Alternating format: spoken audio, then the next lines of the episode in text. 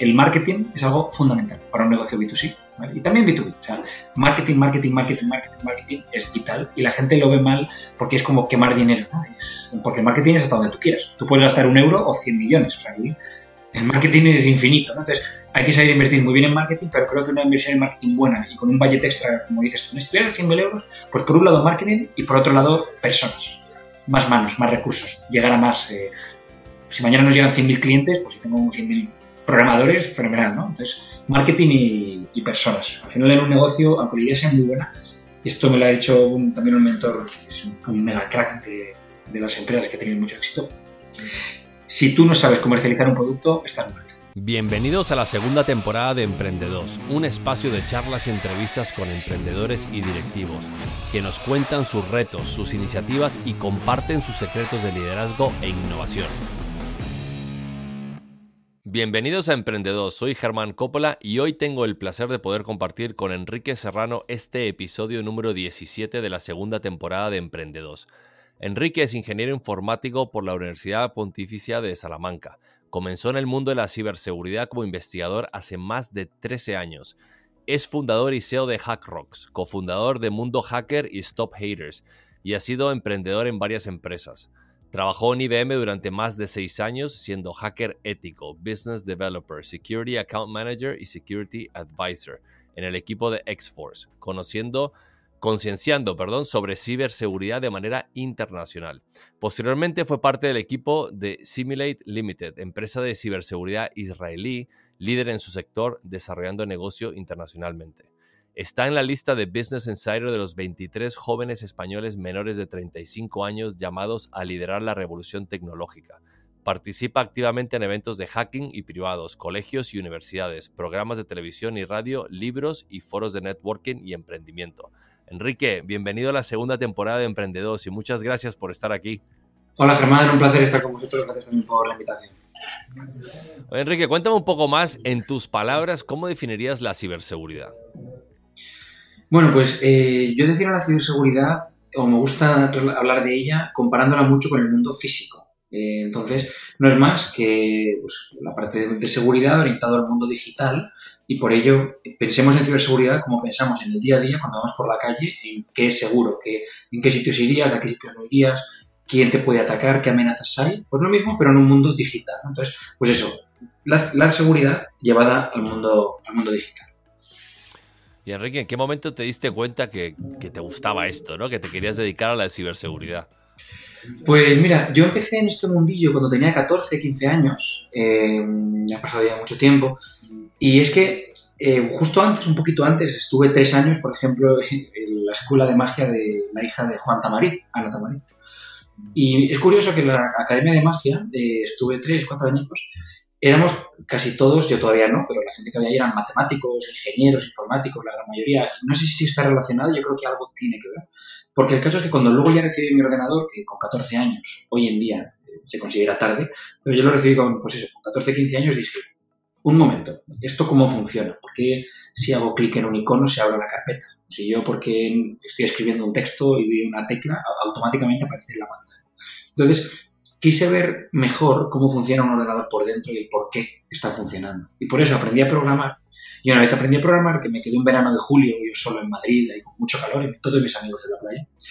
Cuando aprendí a programar, que me apunté un cursito, dije, vale, ahora ya que sé hacer programas, ¿cómo puedo hacer, pues por ejemplo, ver por la cámara de un compañero mío o acceder a su ordenador? Si al final yo hago un programa que puedo acceder a recursos del sistema y estamos todos conectados por Internet, ¿por qué no puedo acceder a otro ordenador?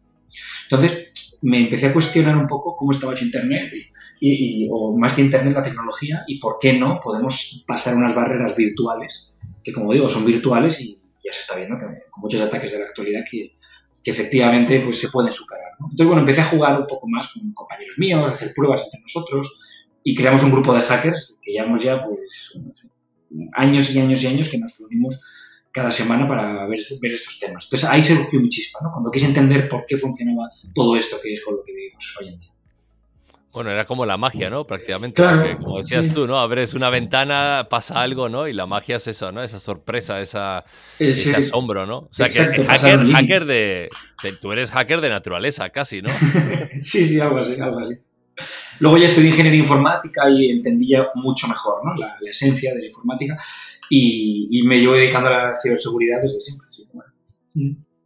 Ah, qué buena historia, la verdad. Y yo te quería preguntar, porque claro, realmente no somos conscientes, aunque todo el mundo usa mucho Internet, todo el mundo está digitalizado con sus teléfonos móviles, eh, hacemos compras online, etcétera, pero realmente no estamos como concienciados de, del problema que hay, ¿no? En Internet si ponemos nuestros datos bancarios en lugares no seguros, etcétera, como que estamos un poco desinformados, yo creo, ¿no? O no sé si es demasiado complejo explicarle a todo el mundo cómo funciona. Eh, y, yo te quería preguntar por qué es tan importante concienciar a todo el mundo sobre la importancia de la, seguridad en este mundo digital en el que vivimos.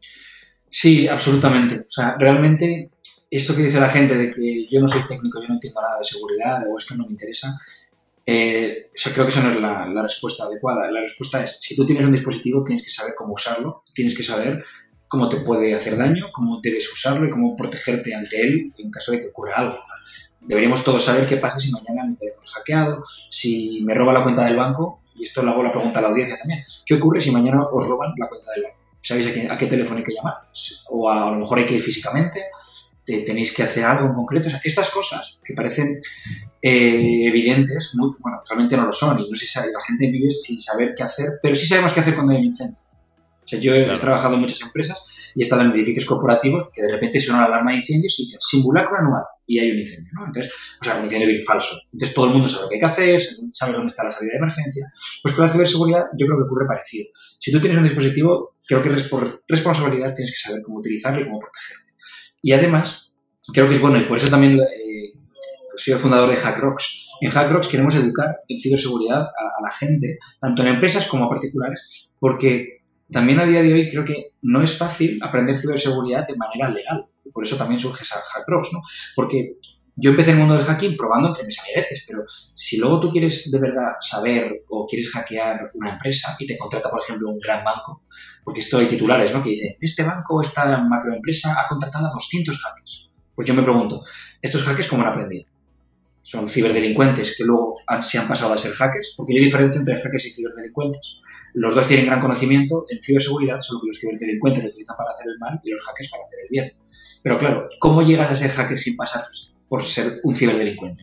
por eso la esencia también de Hackrox. Y creo que es bueno que la gente aprenda en escenarios reales, de manera legal y, que tengan en cuenta la ciberseguridad, al igual que tienes en cuenta qué haces en no, la verdad que lo que acabas de decir me llamó la atención, ¿no? Decían los simulacros de incendios. ¿Y por qué no haber un simulacro de, un, hackeo, ¿no? Que te han hackeado el servidor de la empresa. Eh, ¿cómo, harías eso? Digamos, ¿cómo entrenarías una empresa para preparar a su staff? Decir, oye, vamos a hacer un simulacro de un hackeo. ¿Qué hacemos, no? Bueno, pues... ¿Cómo es? Sí, sí, yo he estado trabajando justo haciendo eso. Estuve en el equipo de X-Force de IBM Security y mm, estábamos por todo el mundo, teníamos un camión que se llamaba X-Force CTOC, C-T-O-C. Em, entonces, ¿qué hacíamos? Realizamos simulaciones de ciberataques para empresas, tanto a equipos técnicos como a directivos. O sea, la, clave era responder a una situación de crisis relacionada con el ciberataque y eran sesiones de 3, 4 horas para diferentes perfiles y, y bueno, yo estuve justo haciendo eso, ¿no? Pues yo estaba, le llamamos eh, in front of, eh, delante de la gente, ¿no? De la habitación en la que estábamos, y yo les iba lanzando ataques, ellos tenían que defenderse, ocurrían cosas a las que tenían que responder. Y no solamente cosas técnicas, que a veces nos pensamos que el mundo de la ciberseguridad se queda ahí. Muchas veces el mundo de la ciberseguridad, bueno, muchas veces, casi siempre, pasa al mundo físico y entra en juego la prensa, eh, los recursos humanos de una empresa, los datos sensibles, temas legales, o sea, hay un montón de cosas que están relacionadas con el ciberataque que y hay que saber responder y, por supuesto, realizar estas simulaciones y tener claro los procedimientos de seguir en caso de bueno, yo te, quería hacer una pregunta eh, sobre dónde somos más, vulnerables las empresas. La secretaria mandando el correo, el PDF, la impresora, eh, porque a veces cubrimos tanto nuestras puertas de servidores, etcétera, pero a veces la entrada de un hackeo puede venir de, de un sitio el más simple posible, ¿no? Sí, en mi opinión, el primer lugar, o si yo me pusiera el sombrero de los malos, de hecho esto a veces también eh, lo he hecho, ¿no? una empresa te contrata para que tú le hackees y le digas por dónde ha entrado. Cuando llego a este tipo de ataques, al final, el, eslabón más débil, eh, bajo mi punto de vista y mi experiencia de muchos años en esto, es la persona. O sea, si yo voy a atacar, por ejemplo, imagínate que mañana quiero robarte a ti tu cuenta de Instagram, Germán. no sé si tienes Instagram, pero imagínate, demos por eso que tienes. Pues, ¿a quién voy a hackear? Voy a irme a San Francisco, a San José, a, los servidores donde estén de Instagram, voy a intentar romper todos sus firewalls, todo. O más fácil, te envíate un correo, caes en la trampa y Claro.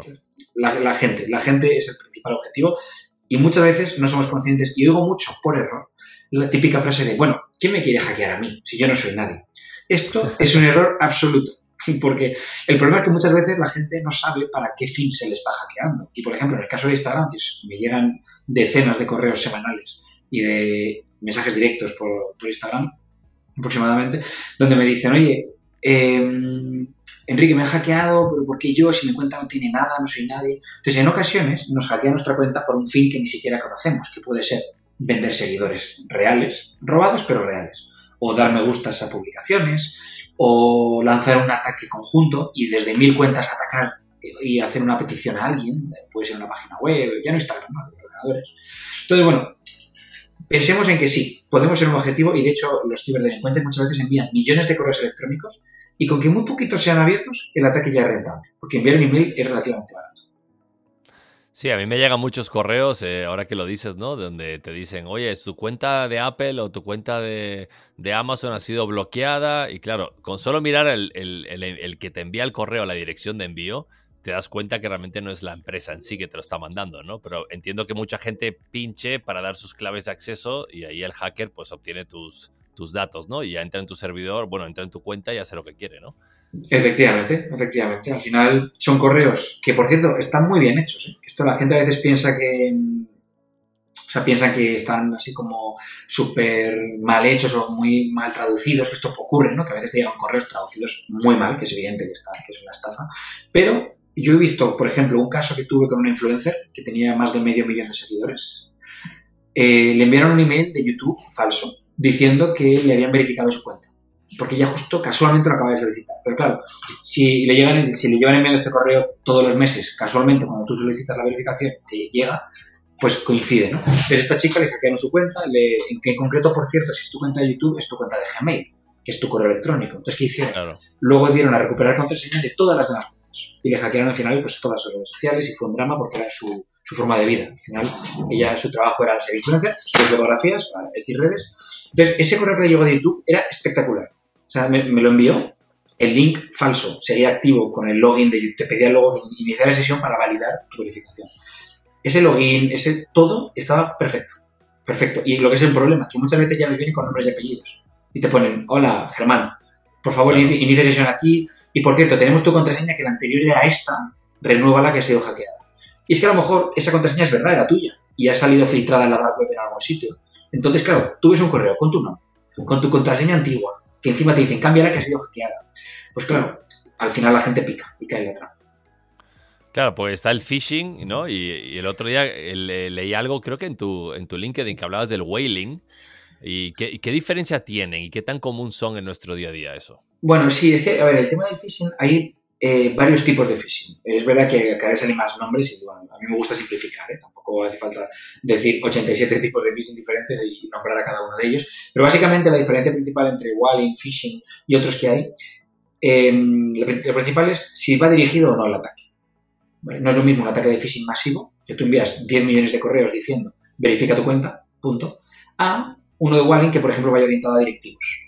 Que vaya diciendo, hola, CEO de la empresa, con este nombre, este apellido y este DNI. Este correo es una verificación. Necesitamos que nos des tu credencial bancaria y nos des un mensajito que te va a llevar en un momento para verificar tu cuenta y aceptar la transferencia. O sea, al final, la, clave aquí es si están dirigidos o no. Y el problema es que si están dirigidos, la gente cae en la trampa de una manera espantosa. Porque, porque es muy real, es muy real y ves que viene a ti con tus datos y al final caes, ¿no? Claro, o sea, el phishing, digamos, son millones de correos y el walling que dices tú es eh, más bien a Sí, más dirigido a gente importante de la empresa, sí. Claro. Bueno, ¿y, nosotros qué podemos hacer eh, para proteger nuestros datos? ¿Qué nos, qué nos sugieres? Pues mira, principalmente, eh, esto, bueno, sentido común, ¿vale? Eso como gran medida por encima de todas, el sentido común. Segundo, eh, no utilizar cosas que no necesitamos. esto parece evidente, pero yo he visto mucha gente que dice, me voy a descargar esta aplicación que hace esta tontería. O me voy a, voy a ver qué pasa si me, voy a bajar esta aplicación que me dice que me regala un iPhone por 50 céntimos. Hay veces que los humanos nos queremos creer cosas que es evidente que no son verdad. o sea, muchas veces la curiosidad nos mata, ¿no? Entonces, eh, primero sentido común, segundo, utilizar realmente lo que necesitas y verificar, por ejemplo, desarrolladores que han hecho la aplicación, comentarios, reviews, reputación de la empresa, un poco intentar ver, hacer un pequeño análisis de nada, de medios, 30 segundos, un minutito, eh, obviamente si es más, mejor. Y, preocuparnos un poco más de por qué nos instalamos, qué, qué usamos y qué, datos nos piden. Eso que la gente da check y acepta las condiciones y política de privacidad, léetela. ¿no? En muchas ocasiones no es tan larga y merece la pena, aunque sea una lectura rápida de reconocimiento, ver si algo te chirría, ver si van a usar tus datos para otra cosa, ver si los datos que subes pasan a ser parte de la empresa. Tú estás diciendo que sí, entonces, esos detallitos relacionados con los datos. Y luego, como medida de seguridad para redes sociales, por ejemplo, me gusta mucho decir que hay que utilizar sí o sí el doble factor de autenticación. Esto significa que además de un usuario y una contraseña, haga falta un otro double check, otra cosa que verificar, que puede ser un mensaje de texto, tu huella dactilar, un código que se genera con aplicaciones que te generan códigos únicos cada minuto. Entonces, bueno, cuando tú, esto se puede hacer si vas a la sección de seguridad de tu cuenta por ejemplo, en Instagram se llama eh, inicia sesión en dos pasos. Lo activas, pones un número de teléfono y entonces cada vez que inicies sesión en un nuevo dispositivo te va a llegar un mensajito. De tal manera que incluso si pierdes tu usuario y contraseña, si no tienen tu teléfono o no reciben ese mensaje, no van a poder robarte la cuenta. Claro, sí, es un, obstáculo más para ellos, ¿no? Que ya, sería el colmo que tengan tu teléfono y encima ya, ya te roban todo, ¿no? Pero no, pero es interesante como, como nos dejamos estar, ¿no? Yo creo que muchísima gente eh, realmente no tiene la seguridad o repite mucho las contraseñas, ¿no? ¿Qué opinas de eso cuando la gente usa la misma contraseña en millones de lugares diferentes? Sí, a ver, obviamente eso no, no, es lo recomendado y voy más allá. Tampoco sería recomendado usar el mismo correo electrónico en todos los lugares, pero es verdad que eso muchas veces ni siquiera yo lo cumplo. Entonces, con, esto que quiero decir, que tenemos que evaluar la diferencia o el equilibrio entre seguridad y comodidad. Es muy cómodo usar la misma contraseña en todos sitios, pero es menos seguro. Si tenemos una contraseña en cada lugar y, por ejemplo, tenemos un gestor de contraseñas que las genera automáticamente y son complejas y cumplen lo recomendado, eh, pues con eso, por ejemplo, puede seguir siendo más o menos cómodo, quizá obviamente menos que tener la misma en todos sitios, pero es más seguro. Entonces, depende de lo que quieras proteger, eliges comodidad versus seguridad. Si, por ejemplo, tú vas al banco a hacer una transferencia, creo que a nadie le molesta poner un usuario y una contraseña, un mensaje de texto y a lo mejor otra segunda verificación, porque es dinero y hay que enviar una cantidad. Y o sea, no conozco a nadie que se haya quejado porque diga, joder, me piden un mensaje de texto para enviar una transferencia. ¿no? De hecho, la, gente lo suele agradecer porque es una medida extra. Entonces yo siempre digo, no es cómodo, pero es más seguro. Pues depende, ¿qué quieres proteger? Algo que no te interesa en absoluto y que incluso es público, que te da un poco igual. Bueno, pues a lo mejor no pasa nada y no hace falta este mensaje diciendo. Pero hasta dónde queramos llegar, ¿no? Y también lo que los proveedores den o faciliten. Esto del doble factor, Instagram y Facebook y o Twitter, creo que lo pusieron hace pocos años, hace muy poquito, si no recuerdo mal. Entonces, hasta entonces, aunque tú quisieras, no podías. Pero bueno, ya vemos cómo las empresas van metiendo estos, estos sistemas. Claro, pues te iba a preguntar, hace 10 años, ¿cómo estaba el mundo de la ciberseguridad?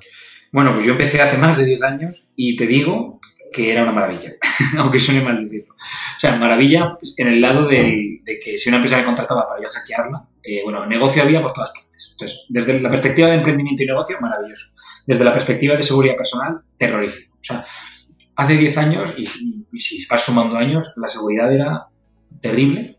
Es verdad que yo creo que había menos gente dedicada al mundo del mal y del crimen online, pero efectivamente, o sea, era un era un verdadero desastre lo que ocurría y pocas cosas han ocurrido para lo que podría haber pasado. No, increíble, ¿no? Bueno, qué suerte que hemos evolucionado, porque es cierto que hay cada vez muchas más herramientas que nos protegen nuestros datos. Y yo te quería preguntar sobre el, tema que está ahora mismo candente, ¿no? Apple versus Facebook, la privacidad de los datos de las personas. Eh, ¿cómo, ves tú esa parte? Aunque obviamente no es de, de contraseñas, pero sí es cierto que es una parte de no deja ser tu data, ¿no? De donde donde Apple está empezando a bloquear aplicaciones o preguntarte si quieres que esas aplicaciones hagan X, eh, X cosas con tu información. ¿Cómo ves tú esa, guerra que se está montando ahora mismo? Sí, no, esto es una muy buena pregunta. La primera, o sea, y me refiero, una muy buena pregunta y la voy a responder en dos partes. La primera parte relacionada con el poder de las tecnológicas y la segunda con la protección de datos. Entonces, empiezo con la protección de datos, con la segunda parte, porque creo que es más sencilla y más rápida. Eh, creo que en no mucho tiempo vamos a ver cómo nosotros vamos a poder ganar dinero gracias a la información que compartimos y a los datos que compartimos. Y esto ya se está empezando a hacer en algunas empresas y en algunos países. Es decir, si yo accedo, por ejemplo, y me lo voy a inventar la aplicación, ¿eh? no, no me refiero que esto exista a día de hoy, si yo me meto en Instagram, que es gratis, imagínate que Instagram me dice, oye, por tus datos te voy a pagar dos céntimos cada vez que los utilizamos. Entonces ya empieza a ser un modelo más colaborativo. De hecho, hay empresas como, por ejemplo, eh, el navegador Brave, que es un navegador eh, de páginas web, que te da una especie de tokens, una especie de criptomonedas, te premia por ver anuncios y también por ver contenido de creadores de contenido. ¿Por qué? Porque han creado un token que se llama el Basic Attention Token, que por tu atención te pagan. Y entonces ellos han dicho, han revolucionado un poco, esto lo creó el, uno de los cofundadores de, de, Mozilla Firefox, del navegador Firefox anterior, ¿no? Entonces, y creador de JavaScript, es una eminencia. Entonces, esta persona dijo, mira, ¿por qué si en un mercado donde hay anunciantes, hay eh, plataformas donde pones el anuncio y hay usuarios que reciben el anuncio, ¿por qué todo el dinero fluye solamente entre los anunciantes y entre los que publican el anuncio, que no en el usuario también? Entonces, ellos han dicho que el usuario merece recibir dinero por cada anuncio que ve, porque al final sin usuarios no hay anuncios. Entonces, es algo parecido en lo de los datos. Yo creo que en un futuro, tú, por dar tus datos, aunque sea de manera gratuita, podrás recibir un dinero ya que alguien está sacando un beneficio gracias a ti. ¿vale? Es verdad que tú sacas el beneficio de usar una aplicación aparentemente gratuita, pero creo que ya se está empezando a ir hacia ese camino. ¿vale? Lo dejo aquí, ya veremos en unos años. Y luego, por el otro lado, el tema de las tecnológicas y su poder. Y esto creo que a mí realmente me preocupa, o sea, creo que es un tema delicado. Creo que estamos dependiendo cada vez más de empresas privadas que estamos viendo que han bloqueado cuentas de Twitter, de, por ejemplo, del presidente de Estados Unidos. Estamos viendo que están bloqueando también a partidos políticos en España. O sea, creo que hay unas leyes, hay unas en cada país, hay unas normas que la gente estamos obligados a cumplir y de repente llega una tecnología internacional y tiene como sus propias normas, ¿no? Y claro, realmente es muy sencillo para ellos decir, oye, si no te gusta mi juego, no juegues. Claro. Que eso, oye, también es legítimo y me parece incluso normal. Pero sí es verdad que empieza a ser preocupante cuando ya nuestra comunicación está basada en, en, unas normas ajenas, cuando los medios de comunicación de repente ya no son los medios virtuales, sino que son otros. Yo creo que estamos en un momento de transición, incluso a lo mejor de regulación, ¿por qué no? Nuevas que van a venir, porque es verdad que es preocupante, que porque si ha llegado a unos estándares, pues o tienes un Android o tienes un iPhone. Si no tienes esto, o si no usas WhatsApp, Telegram, etcétera, puedes estar muerto socialmente. Entonces, hay veces, que es lo que me preocupa, que no hay alternativa y que tienes que sí o sí cumplir unas políticas privadas de una empresa que a lo mejor está en un país muy lejano al nuestro, que si no las cumples estás fuera, ¿no? socialmente. Entonces, bueno, solución, no uses la tecnología que hay de tu casa. ¿Qué puede ocurrir? A lo mejor una exclusión en el colegio, y esto lo he visto, hay chavales que por no tener a lo mejor WhatsApp están excluidos del grupo. Entonces, ¿qué, ¿qué ocurre aquí? ¿Estamos obligando a un chaval a dar todos sus datos? O no todos, o a que se compartan información sobre él. Entonces, creo que hay un dilema y que no es fácil, ¿no? Y obviamente hoy no podemos estar horas hablando de esto, pero sí que es bueno tenerlo en mente y me gusta que está empezando a salir sobre la mesa, porque yo ya llevo tiempo planteándome un poco estos miedos, ¿no? De que dependemos al final de empresas privadas que ni siquiera son españolas. Eh, ¿Hasta dónde hay que llegar? ¿Tenemos la opción de no usarlas realmente? ¿no? Eso de, no, si no te gusta el juego, no entres. Ya, pero es que si no entro, a lo mejor estoy fuera de la sociedad. Entonces, bueno, creo que esto es un dilema y, y efectivamente creo que aquí hay un problema que espero ver soluciones en breve y, y bueno, veamos qué pasa. Sí, bueno, a ver, qué, a ver cómo, cómo termina la guerra, ¿no? Son dos grandes monstruos peleándose por nuestros datos. A ver si nos pagan, como dices tú, yo, yo estaría encantado. Sí, sí, es que eso está, está ocurriendo ya, ¿eh? Hay pequeñas ya, hay como lanzamientos de cosillas que van saliendo. Y luego, bueno, no sé si has visto la película de Netflix de, de Social Dilemma o el, sí. el dilema de las redes sociales. Hay cosas mejores o peores en esa película, tampoco hay que, ¿no? Sí, entiendo que al final ni nada es 100% bueno ni 100% malo, pero hay detallitos de la película que, que hablan de esto, ¿no? De la atención. Y como ahora ya no, a veces la gente piensa sobre los datos y nos olvidamos de que la atención nuestra es fundamental también, porque si nuestro dato se usa para publicidad, estupendo, pero si no hay nadie que mire la pantalla cuando hay un anuncio, tampoco sirve. Entonces, bueno, claro. hay, hay temas de los que tratar. De los que hablar. Bueno, ya, ya, te traeremos de vuelta al programa cuando veamos eh, si estamos ganando dinero todos con nuestros datos, para que nos cuentes para, cómo potenciarlo, ¿no? Eh, Enrique, te quería preguntar, porque tú te has embarcado ahora en tu propia empresa, ¿no? ¿Y cómo afrontas este reto? Sí, yo me he embarcado en mi propia empresa. Mira, yo estuve trabajando, como has dicho en la introducción, en IBM más de seis años, si no recuerdo mal. He estado en una empresa de, Israel de ciberseguridad, que era una startup. Entonces, he visto el mundo corporativo, ¿no? la ballena azul de IBM, que éramos cientos de miles. Luego he visto también un mundo startup como Simolit, con muchos menos empleados, lógicamente. Y he vivido también en Estados Unidos, he vivido por Europa, en España, he estado viajando un montón, he estado en Sudamérica.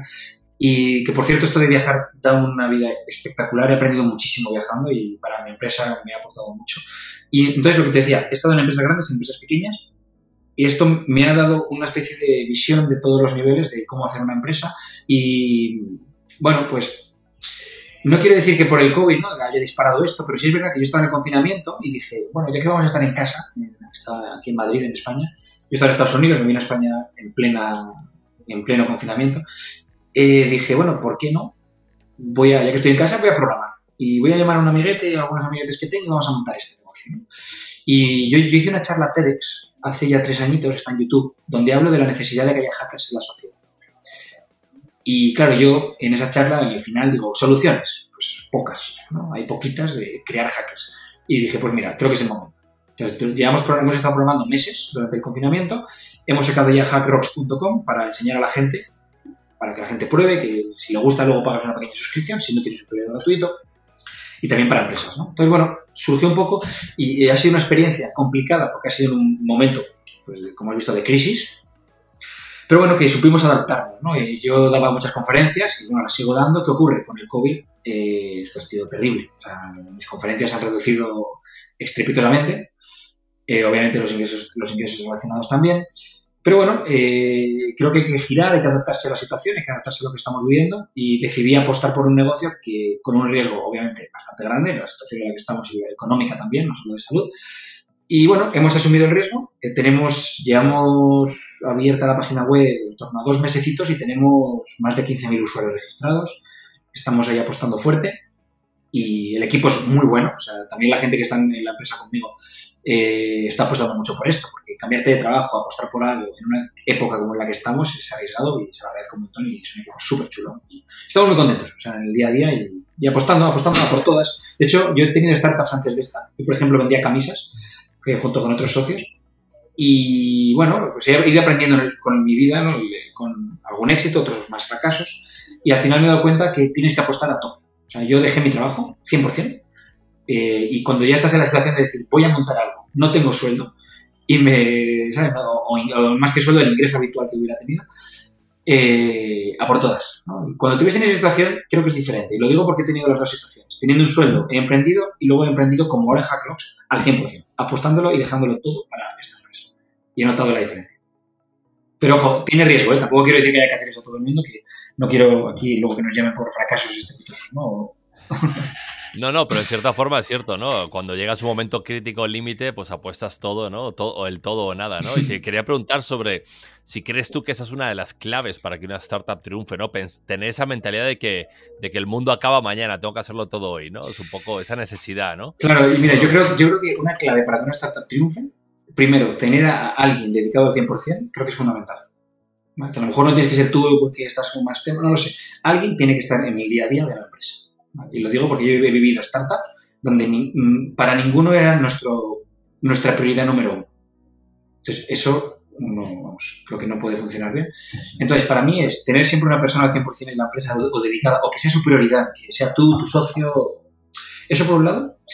Y luego, obviamente, sí, eh, si apuestas, apuestas. No, eso de apostar a medias, lo he vivido. Hay emprendedores que me han llegado y me han dicho, no, es que yo estoy en mi empresa cobrando un sueldo muy bueno y, si, y voy a montar esta startup. Si la, si la startup sale bien, ya dejo mi empresa. Digo, eso no conozco a nadie que le haya salido. Sí, sí, no funciona así.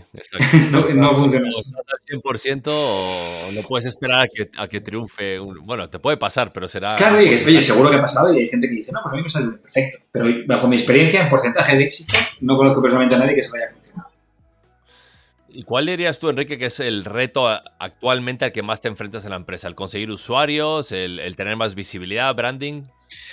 Eh, bueno, pues ahora mismo, reto que tenemos, pues por ejemplo, que convertir, convertir usuarios. Tenemos una plataforma gratuita que si te gusta, pagas como un Netflix, 9,99 al mes.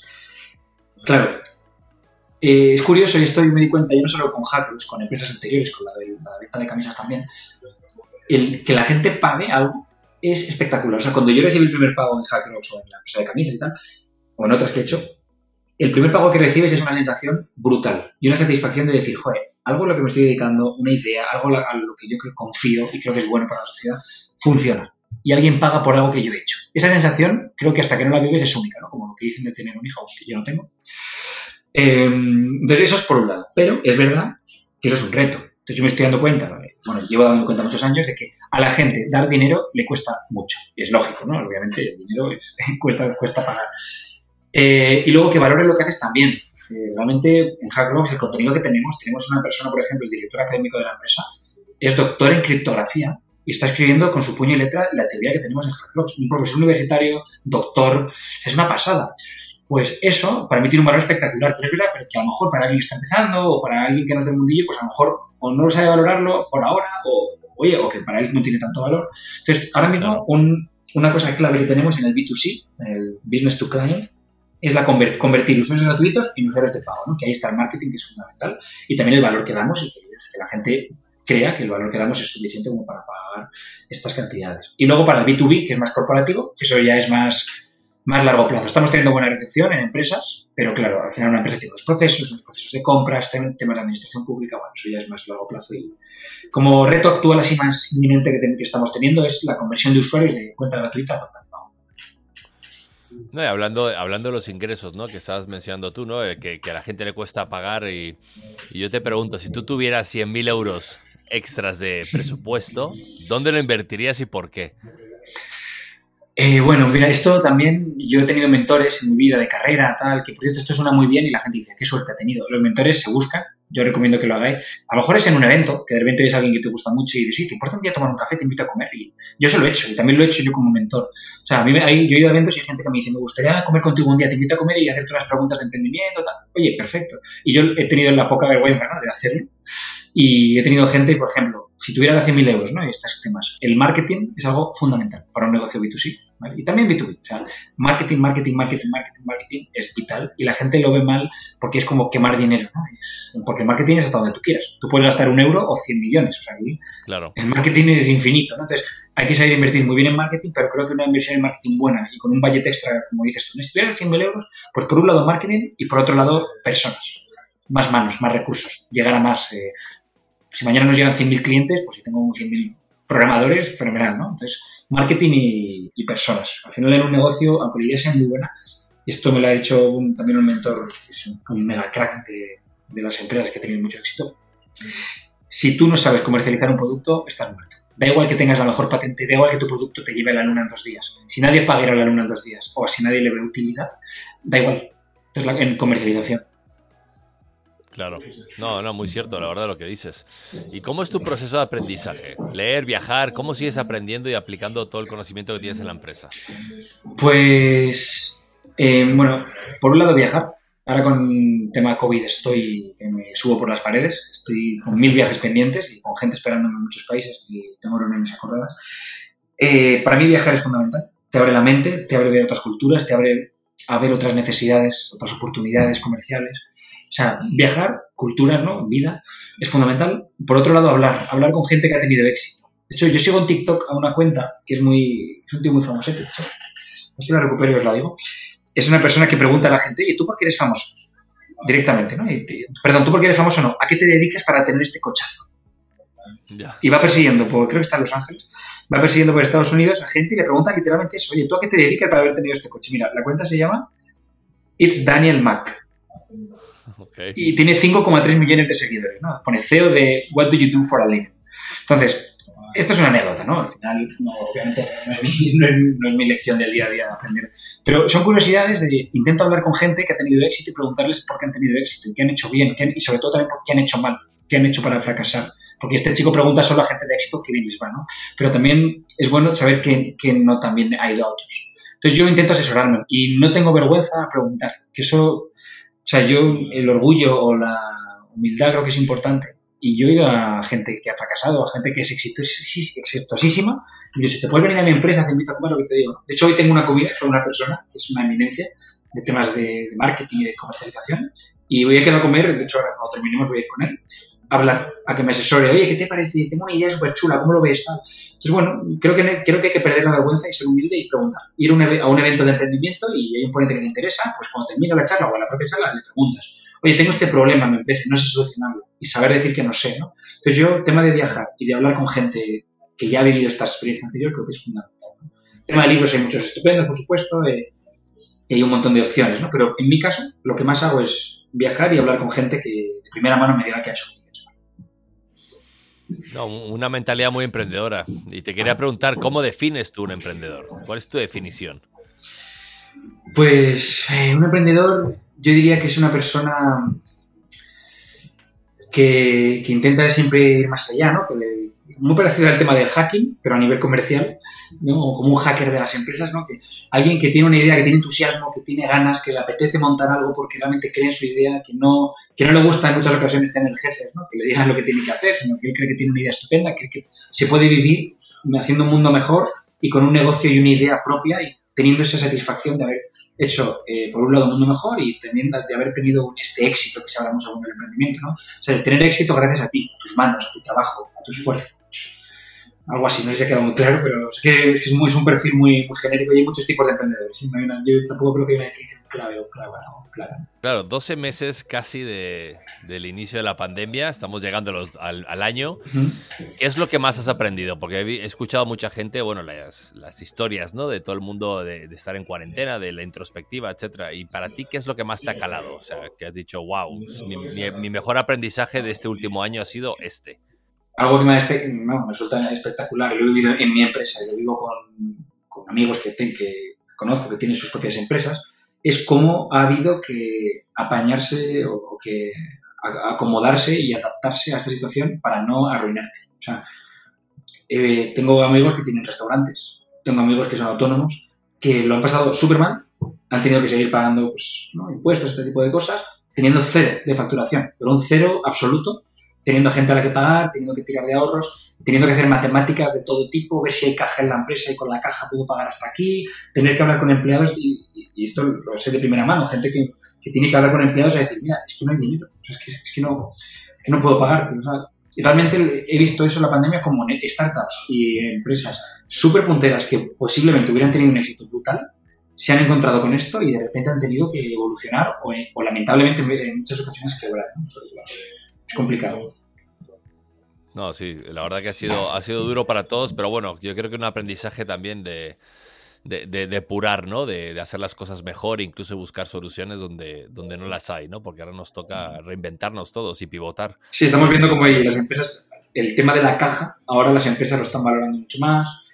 El tema de la, bueno, de, de mirar cuántos meses vivos y mañana tengo cero euros, ¿no? que eso yo creo que antes no era tan normal pensarlo. Es decir, de un día para otro tengo cero personas en el restaurante. ¿Qué pasa? Estamos como más preparados, sí. Sí, la verdad que sí. Enrique, quiero pasar a la última sección del podcast, que yo le llamo ¿Quién es quién? que es una sección donde te haré preguntas cortas para que nos cuentes algo más sobre ti, sobre Enrique personal. ¿Te parece? Venga, fenomenal. Vale, ¿cuál es tu palabra favorita? eh, por lo que dice, ¿no? No por cómo suena y las cosas, que hay gente que le gusta mucho palabras por su sonido. Eh, pues yo diría familia. ¿Cuál es tu estilo musical? RB, ¿no? Rhythm and Blues. Vale. ¿Qué otra profesión aparte de la que haces ahora mismo te hubiera gustado hacer? Pues tengo una espina clavada que de hecho digo algún día voy a intentar hacer algo así. A mí me encantaría, va a sonar súper raro, eh, hacer videoclips, vídeos musicales de cantantes. Ah, mira. sí, soy muy friki de ese tema. De hecho, sí, sí, me encanta. ¿Y qué dirías tú en que no eres muy bueno? En temas de la, pues, la paciencia. O sea, en, soy muy impaciente. Entonces, en ese tema soy muy malo, si tengo que esperar, si tengo que gestionar una situación que hay que esperar tanto tiempo, entonces ya mañana lo resolvemos, pasado. Ese es mi punto, mi punto de siempre lo digo. ¿Qué limpias antes, tu habitación, tu escritorio o tu coche si tienes uno? pues mi escritorio, sí. Eh, ¿Tu mejor viaje cuál ha sido?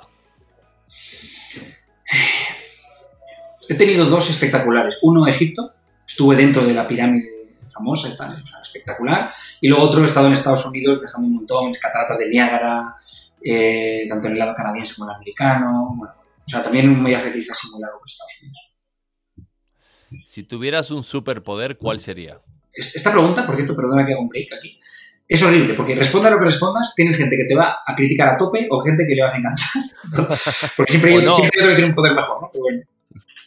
Obviando lo de tener todos los superpoderes, que es la típica, yo diría el gestión del tiempo. Poder volver atrás, que sea más largo, ganar tiempo, pausarlo, temas de tiempo.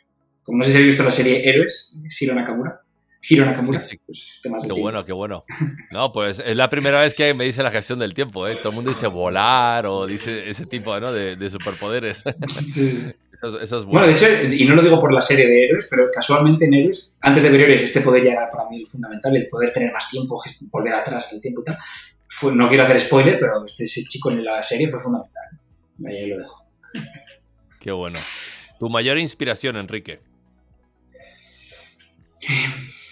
Mm, pues yo, es que yo tenía varias personas, lo, que te comentaba anteriormente de la mentorización, ¿no? La mentorización, de hablar con gente que ha tenido éxito, ha fracasado, que se atreven a contar sus vergüenzas. Eh. Entonces, bueno, sí. Y luego también un tema muy, por siempre desde el lado de empresa, ¿no? y luego desde el lado de la vida, ¿no? de inspiración, también, por ejemplo, eh, mi madre. Mi madre ha sido una inspiración para mí siempre, de superación, de crecer, de, carrera laboral, de formarse, de auto, de ir superando retos, ¿no? Entonces, desde la perspectiva más emprendimiento que hemos hablado en la entrevista, diría, pues, como te digo, mis pequeños mentores que tengo ahí, a los que voy a preguntarles muchas veces, que se lo agradezco un montón. Y desde el lado de la vida, de inspiración para la vida, de crecer, de entender, de apostar, de viajar, tal, siempre digo esto y también mi madre. Qué bueno. Enrique, ¿cómo te podemos contactar? Pues mira, mis redes sociales es arroba enriqueite, y latina T de Teruel de España, enriqueite, eh, a veces con un guion bajo. Eh, esas son mis redes sociales y luego en mi página web o mi correo electrónico que es hello arroba. Vale, perfecto. Bueno, Enrique, hoy te quiero agradecer el tiempo que nos has dado. La verdad que ha sido súper interesante hablar de la ciberseguridad, ¿no? Y creo que es importante que todos seamos más conscientes de dónde ponemos nuestra información y cómo protegernos, cómo cuidarnos, eh, cómo intentar que, leer, Lo que dices tú, todos los términos de privacidad y saber un poco que Internet eh, hay que tener cuidado, ¿no? no es, algo, es algo, una herramienta súper útil, pero tenemos que estar súper educados de cómo usarla y, pensar que es lo mismo que poner tus datos en un banco, ¿no? Yo creo que eso es algo, algo, algo para llevarnos de, lo que nos has contado hoy. Y bueno, te quiero agradecer enormemente y te felicito por tu nuevo emprendimiento y por el labor y por lo que quieres aportar ¿no? a la comunidad, a la sociedad, eh, en términos de concienciarnos a todos, de, ser más seguros, de tener una conciencia más concreta ¿no? de, de, los problemas que puede haber en el mundo digital.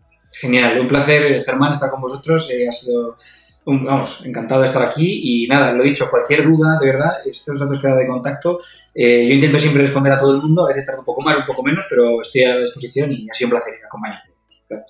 Muchas gracias, Enrique. Un abrazo grande. Un abrazo.